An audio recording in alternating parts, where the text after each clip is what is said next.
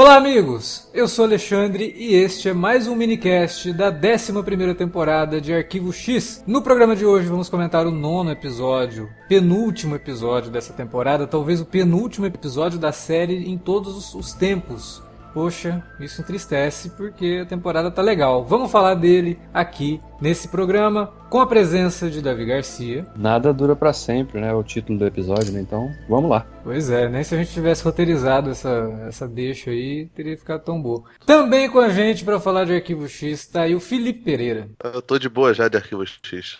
Tá de boa? Tem, tem, que acabar mesmo. Tem que acabar, tem que acabar. Bom, vamos lá então falar de Arquivo X logo depois da vinhetinha. Não sai daí. Música Você curte os podcasts do Cine Alerta e quer ajudar a gente a manter esse conteúdo no ar? É muito fácil. www.padrim.com.br barra Cinealerta. Entre lá, dê uma olhada nos planos que temos à disposição e nos ajude. Como um dos nossos colaboradores, você ainda pode participar de hangouts, de sorteios mensais e de um grupo secreto no Facebook, onde você pode dar críticas, sugestões de pauta e muito mais. www padrim.com.br barra cinealerta. Entra lá, é rapidinho e você pode ajudar a manter o Cine Alerta no ar com esse conteúdo que você gosta. Fique agora com o podcast.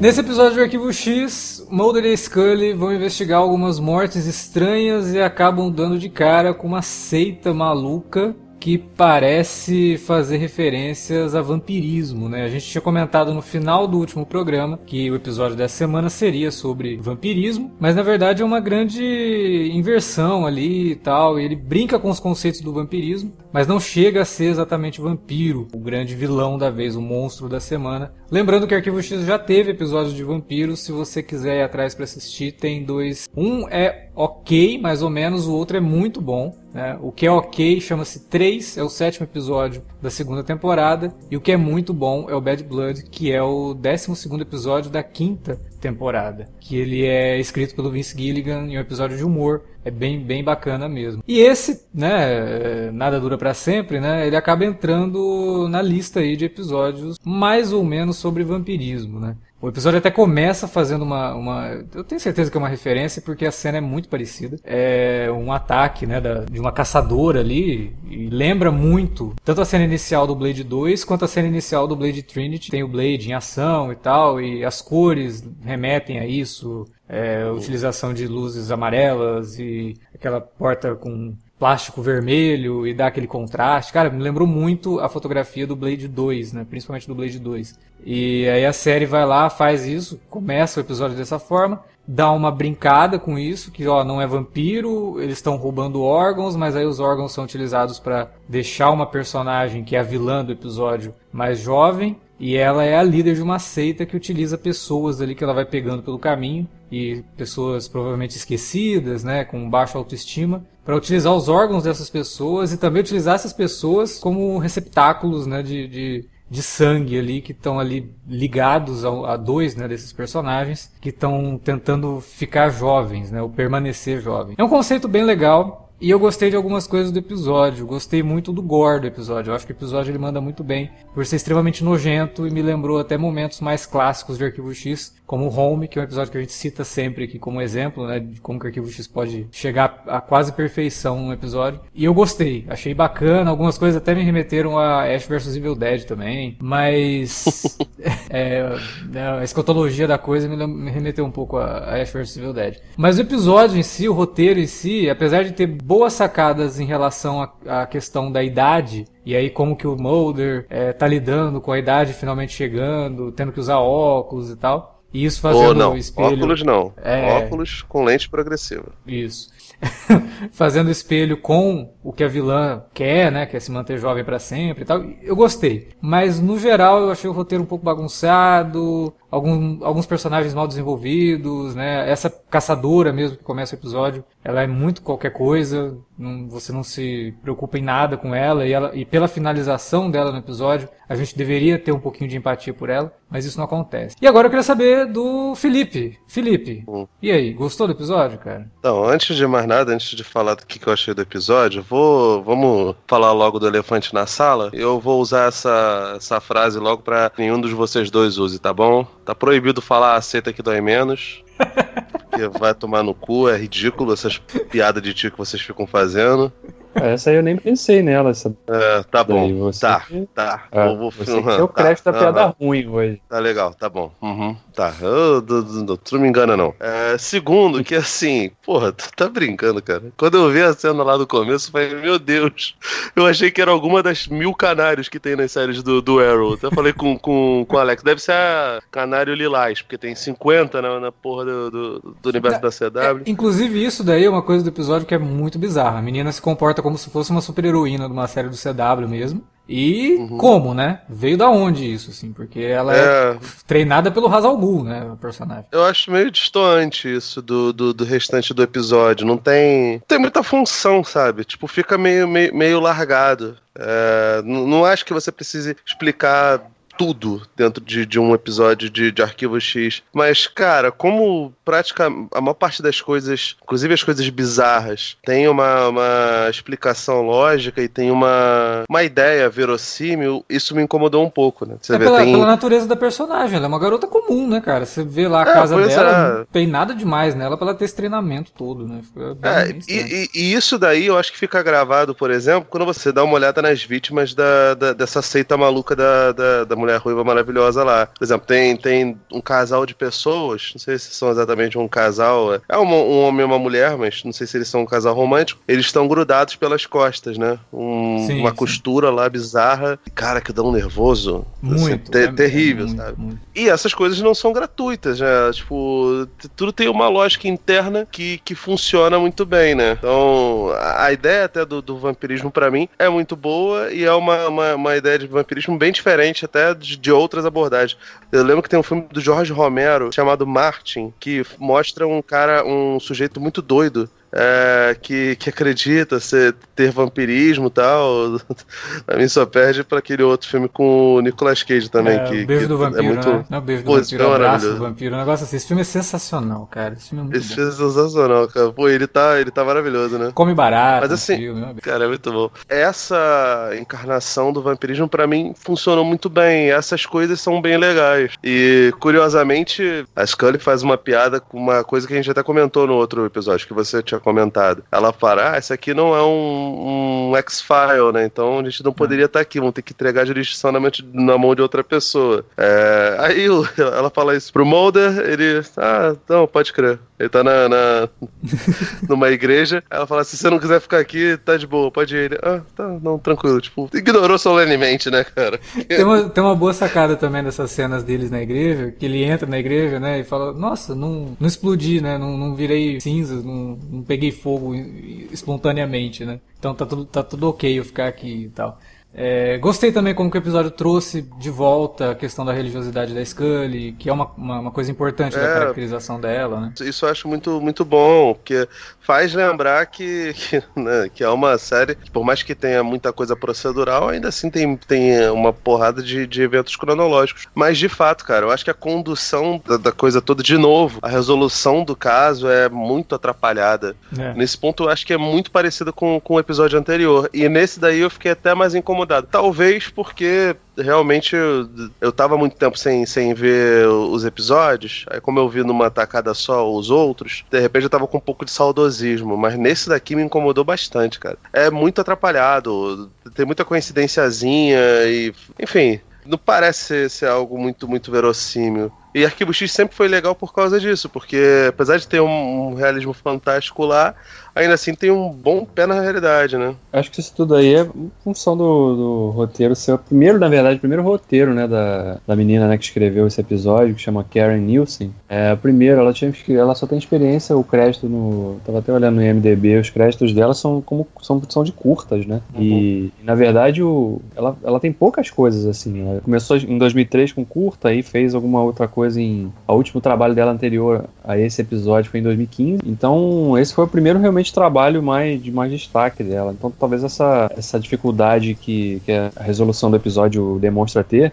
ela surge justamente do roteiro, né? E o James Wong não soube contornar isso. Né? Ele que é também um veterano de Arquivo X e, e não como diretor, né, mano? Porque como diretor ele, ele se aventurou mais recentemente. Ele tem, tinha só um crédito na, na, nas temporadas clássicas, né? Que é o Canceroso, aquele episódio centrado no Canceroso. Ele não soube contornar esse, esse buraco aí que o roteiro traz para construir uma resolução amarrada e mais é, contundente, né? Essa história que ele estava contando. Ele faz, mas tem, tem os méritos, sim, que vocês já destacaram, essa coisa da, deles revisitarem essa relação dos dois, né? E que o finalzinho do episódio até trabalha melhor também, nesse quesito, pelo menos, que é ele, os dois falando da relação deles, né? Porque nunca é falado nada, né? Eles, a gente só deduz que eles estão juntos ou não estão juntos, e parece que é uma coisa meio que fica um esperando o outro, né? E, e aquele finalzinho deixou isso bem claro, né? E claro, já deixa também um ganchozinho pro último, né? Porque eles parece que estão diálogo parece levar para a última aventura dos dois, porque ele fala, eu sempre quis saber como que isso ia terminar, né? É, sim. E isso acaba levando ali um pouco, que olha, gente, realmente vai ser o último mesmo, né? É, ou não, né? É, ou não, vamos ou descobrir, não. Vamos descobrir, mas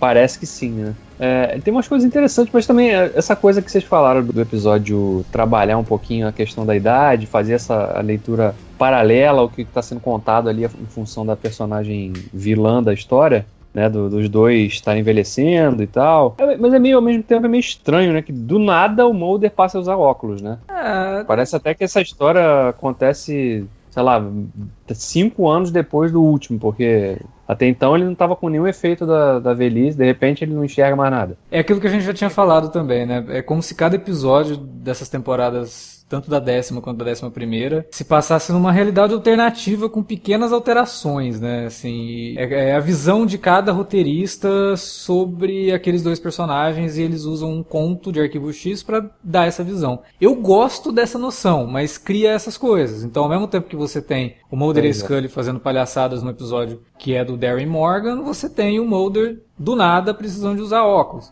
Mas normalmente a gente usa óculos do nada. Quem nunca usou óculos na vida, normalmente é do nada mesmo, que vai olhar e fala, ixi, cara, tem alguma coisa estranha. E se a pessoa for cuidadosa, vai no médico e descobre que precisa usar óculos. Senão ela vai deixando piorar né? E, e, de qualquer forma o óculos vai aparecer na, na, vida da pessoa. Me incomoda um pouco de não ter sido preparado, porque a gente poderia ter visto no episódio anterior, por exemplo, o Mulder tentar ler alguma coisa e, né, olhar assim. Comentar, né? É, é. Comentar alguma coisa. Ih, acho que eu preciso de óculos. É, sei é. lá. Hum, mas aí foi meio do nada mesmo. Ah, mas essa é escola Star Trek Discovery de não conversa entre os roteiristas, cara.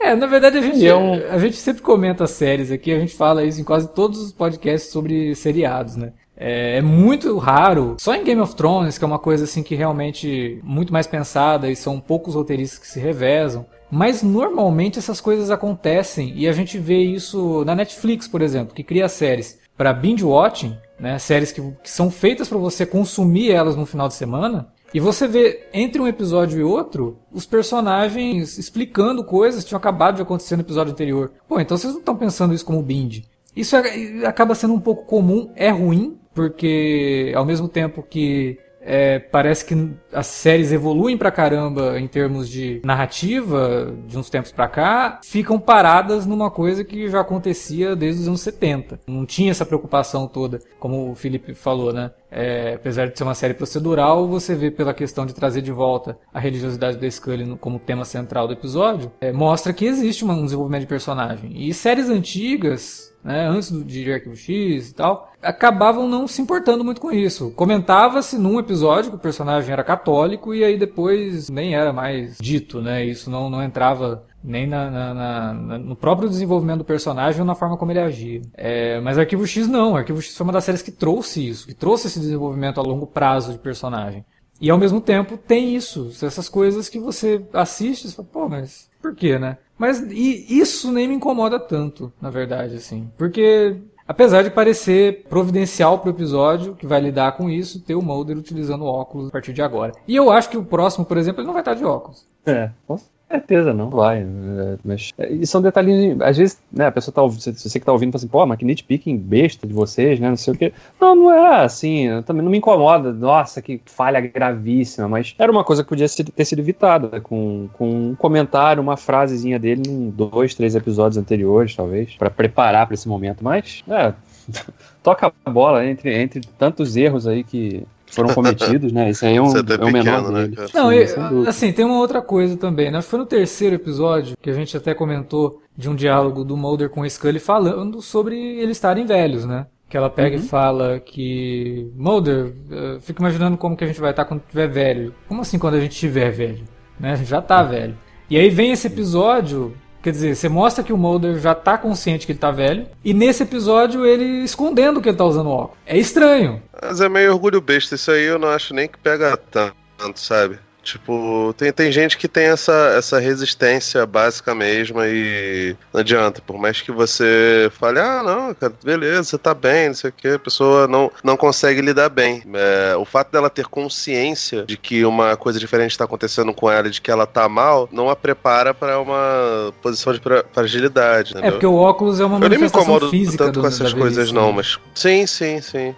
É, não, mais ou menos. Por exemplo, a gente é novo, eu e Davi somos novos e a gente usa óculos. Não, sabe? não, é, eu também, tem... eu também uso, mas é. Eu, eu digo no, na questão da, da, é, da idade mesmo. Tipo, ó, que, nunca usei, né? Não... Cheguei nessa é, idade, tô tranquilo. Pô, eu tô cinquentão, tô beleza. Colocou o óculos, puta, eu tô, eu tô mesmo velho, né, cara? Eu tô... É que nem calvície da, da velhice também, né? É, tem, o cara, tipo, porra. Tem cabelo o tempo todo, daqui a pouco, bum, começa a cair, aí Clint Eastwood. É, então. Eu e você, por exemplo, estamos mais preparados para isso. Não, é, isso aí, isso aí a gente tira de. que merda, né, cara? Mas assim, isso daí para mim é realmente muito subalterno perto de, de, de, de, outras coisas. Sei lá, cara, eu tava conversando com uns amigos, graças a Deus tem muito tempo que não tá rolando mitológico, né, capítulo mitológico, que em breve vai, vai deixar de acontecer e aí vai começar aquele estresse de novo.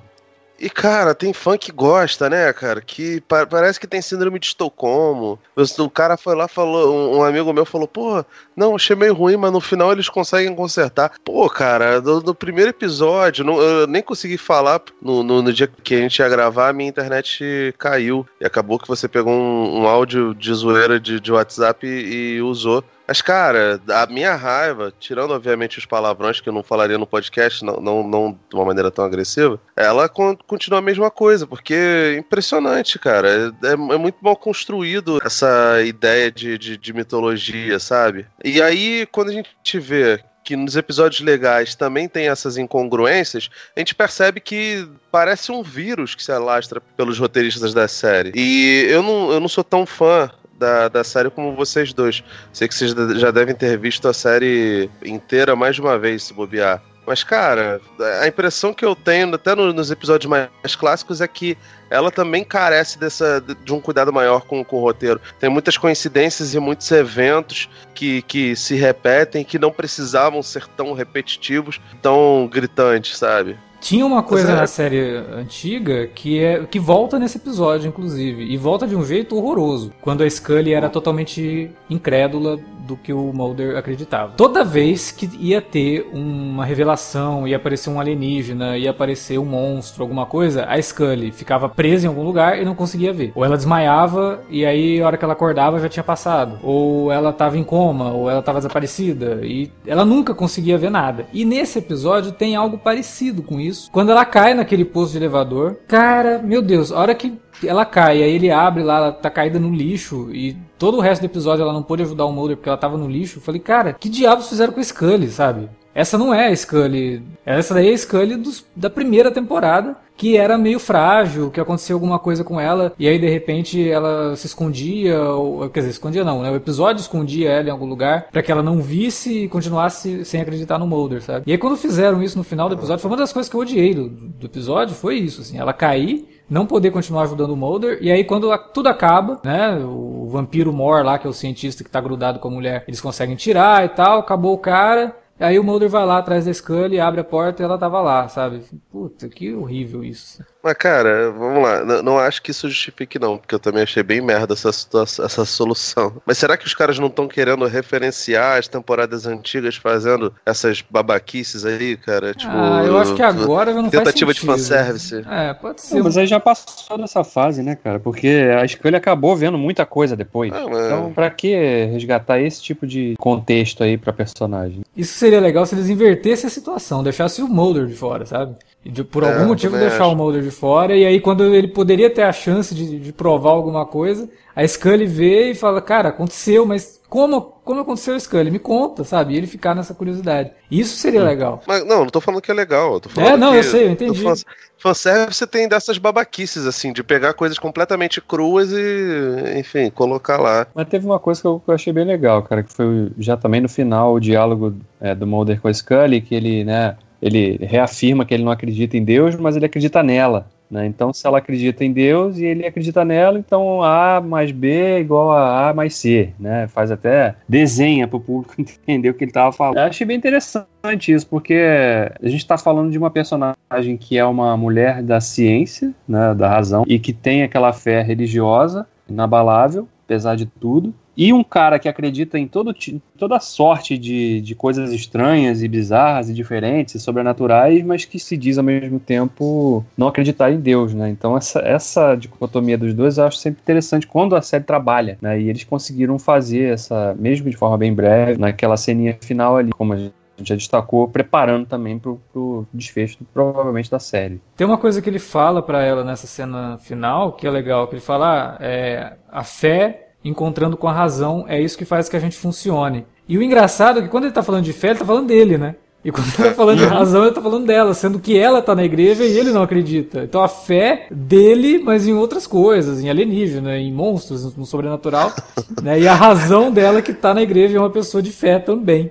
Isso me faz lembrar duas coisas. Primeiro que, assim, claramente o Mulder viu American Gods, por isso que ele fala que ele não acredita em Deus, mas acredita nela, porque olha para ela e vê que ela foi uma deusa em American Gods. E segundo, cara, que isso para mim lembra muito aquela galera que fica reclamando, falando que evangélico é alienado. Ah, evangélico é alienado, fica acreditando num Deus que não existe, não sei o que, um Deus punidor, e tereréu, tereréu, tereréu, aí vai lá, a pessoa acredita em, em horóscopo de, de jornal, tá ligado? Porra, meu irmão, é, eu viro, tu vira o louco dos signos. Caraca, que raiva dessa galera. Meu Deus do céu, sou ariano, você é geminiano, por isso a gente não se dá, né? Até porque vocês estão cansados de saber que eu sou capricorniano e capricorniano é muito, muito incrédulo mesmo.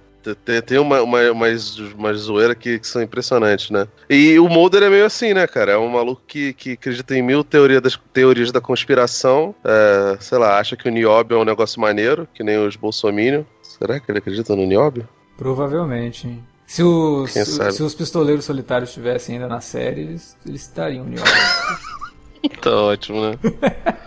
Tem, tem um negócio nesse episódio também que eu achei meio bizarro, né? Que o Arquivo X ele sempre lidou com vilões, né? Com o monstro da semana. Só que o monstro da semana ele não era um vilão que ficava em seu covil tramando, né? Fazendo maquinações. Cara, eu não consigo me lembrar de algum episódio nesse sentido, assim, sabe? E esse é isso, né? Tipo, a vilã fica lá na, no esconderijo dela, precisamos pegar mais órgãos e não sei o que, e aí ela comanda os caras, e aí tem aquela sedução dela com os caras, de, sabe, você faz isso para mim e não sei o que. Me, me lembrou muito uma coisa assim meio Power Rangers, sabe? É de, de, da Rita Repulsa mandando os, os capangas buscarem coisas que ela precisa. Assim. Essa, essa atriz, inclusive, que aparece aí fazendo a vilã, ela tinha aparecido no primeiro episódio dessa temporada, num flashback do canceroso lá, como a mulher dele jovem. Eu achei até estranho isso. Por quê, né? Será que tem algum significado oculto? Sei lá. Vamos descobrir no próximo episódio. Próximo episódio que promete ser o último da série mas a gente não acredita muito nisso, porque eu não sei como é que tá sendo a audiência dessa 11 primeira temporada de Arquivo X. Se tiver ok, acho que a Fox ah, não vai deixar acabar assim tão cedo, né? Que seria meio injusto, meio ingrato também. Até por conta da, da Scully não voltar, ela não querer mais fazer Arquivo X. De qualquer forma, vamos então ver o que vai acontecer no episódio que passa amanhã, né? Esse, esse podcast vai ao ar na terça, o episódio vai ao ar na quarta. A gente vai descobrir aí como que Arquivo X vai terminar ou não na, nessa quarta-feira feira Vamos ver. Tomara que seja legal, que a gente não, não volte aqui com raiva do, do Chris Carter de novo. Né? Então vamos, vamos esperar aí, vamos aguardar. vamos ficar com uma pontinha de esperança que Arquivo X vai ter um final tão digno quanto merece. Porque não teve na primeira vez, o último episódio da série, lá no, no comecinho dos anos 2000, é bem fraquinho. Vamos ver se dessa vez conseguem dar um, um final legal aí pro Mulder e pra Scully.